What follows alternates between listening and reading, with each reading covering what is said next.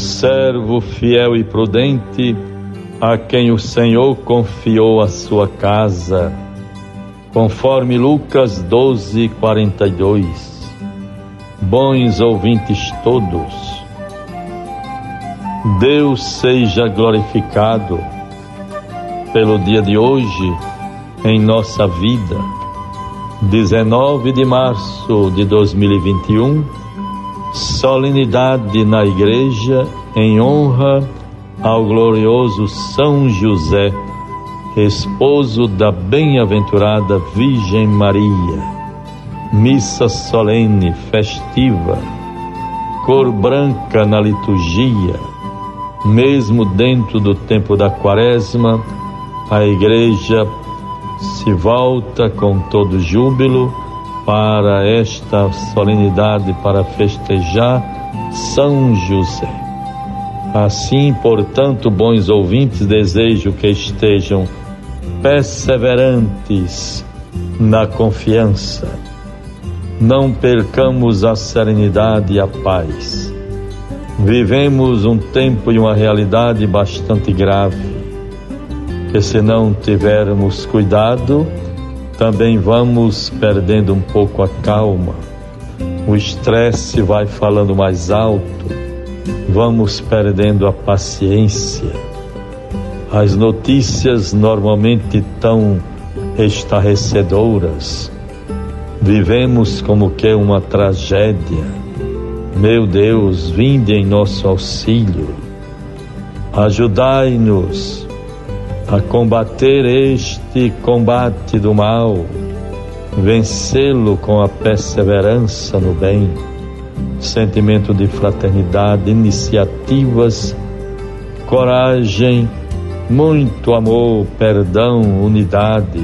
Deixemos de lado tudo que nos escraviza, às vezes por uma mentalidade pobre, mesquinha, desinformada anacrônica que não acompanhou o tempo, não faz o referencial da história da humanidade para tirarmos as devidas lições. São José interceda por nós, providencie tudo para a nossa vida. E assim vejam, bons ouvintes, neste dia terei a graça de saudar os nossos padres e comunidades onde se celebra solenemente São José. Em primeiro lugar, São José dos Angicos, em Angicos, região central, Cabugi do nosso estado, Padre Jailton e toda a comunidade, os fiéis devotos de São José estarei lá para a missa às 10 horas mesmo, uma missa sem público, uma missa retransmitida pelas redes sociais. Estarei próximo ao Padre Jailton e assim certamente todos nós lamentamos esta circunstância que nos envolve mais este ano por ocasião da solenidade de São José me volto também para São José do Campestre, paróquia que muito tem a ver com minha vida, ou pelo contrário, a quem tenho muito a ver desde o berço da minha vocação em Tangará, quando ainda capela de Campestre. Tempos do paroquiato do Padre Geraldo Almeida. Hoje, a paróquia de São José do Campestre dirigida, acompanhada sob o zelo pastoral, cuidado, a, a missão, a vivência muito tranquila e dedicada do padre Ivanilson, seu atual pároco. E assim, meus cumprimentos, saudações a toda a comunidade de São José do Campestre. Ali era referência de uma paróquia maior, mais movimentada e uma cidade polarizadora da região do Trairi. Deus favoreça a todos. Em seguida, quero saudar também o Padre Gentil, pároco da paróquia de São José em Cidade Nova, aqui em Natal, na região da Cidade da Esperança, uma paróquia nova, muito bem zelada e acompanhada, assistida pastoral e missionariamente pelo Padre Gentil. Meus cumprimentos a esses meus irmãos, párocos destas paróquias de São José, nesta solenidade de hoje tão bonita. Ao glorioso São José.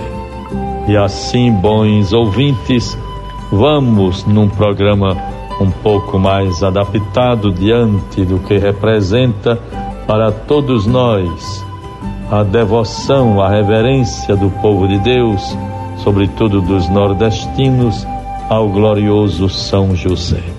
Neste ano, sobretudo, o ano josefino, o ano proclamado pelo Papa Francisco para lembrar, festejar os 150 anos da declaração de São José, o esposo de Maria, como padroeiro da Igreja Católica, patrono universal da Igreja Católica.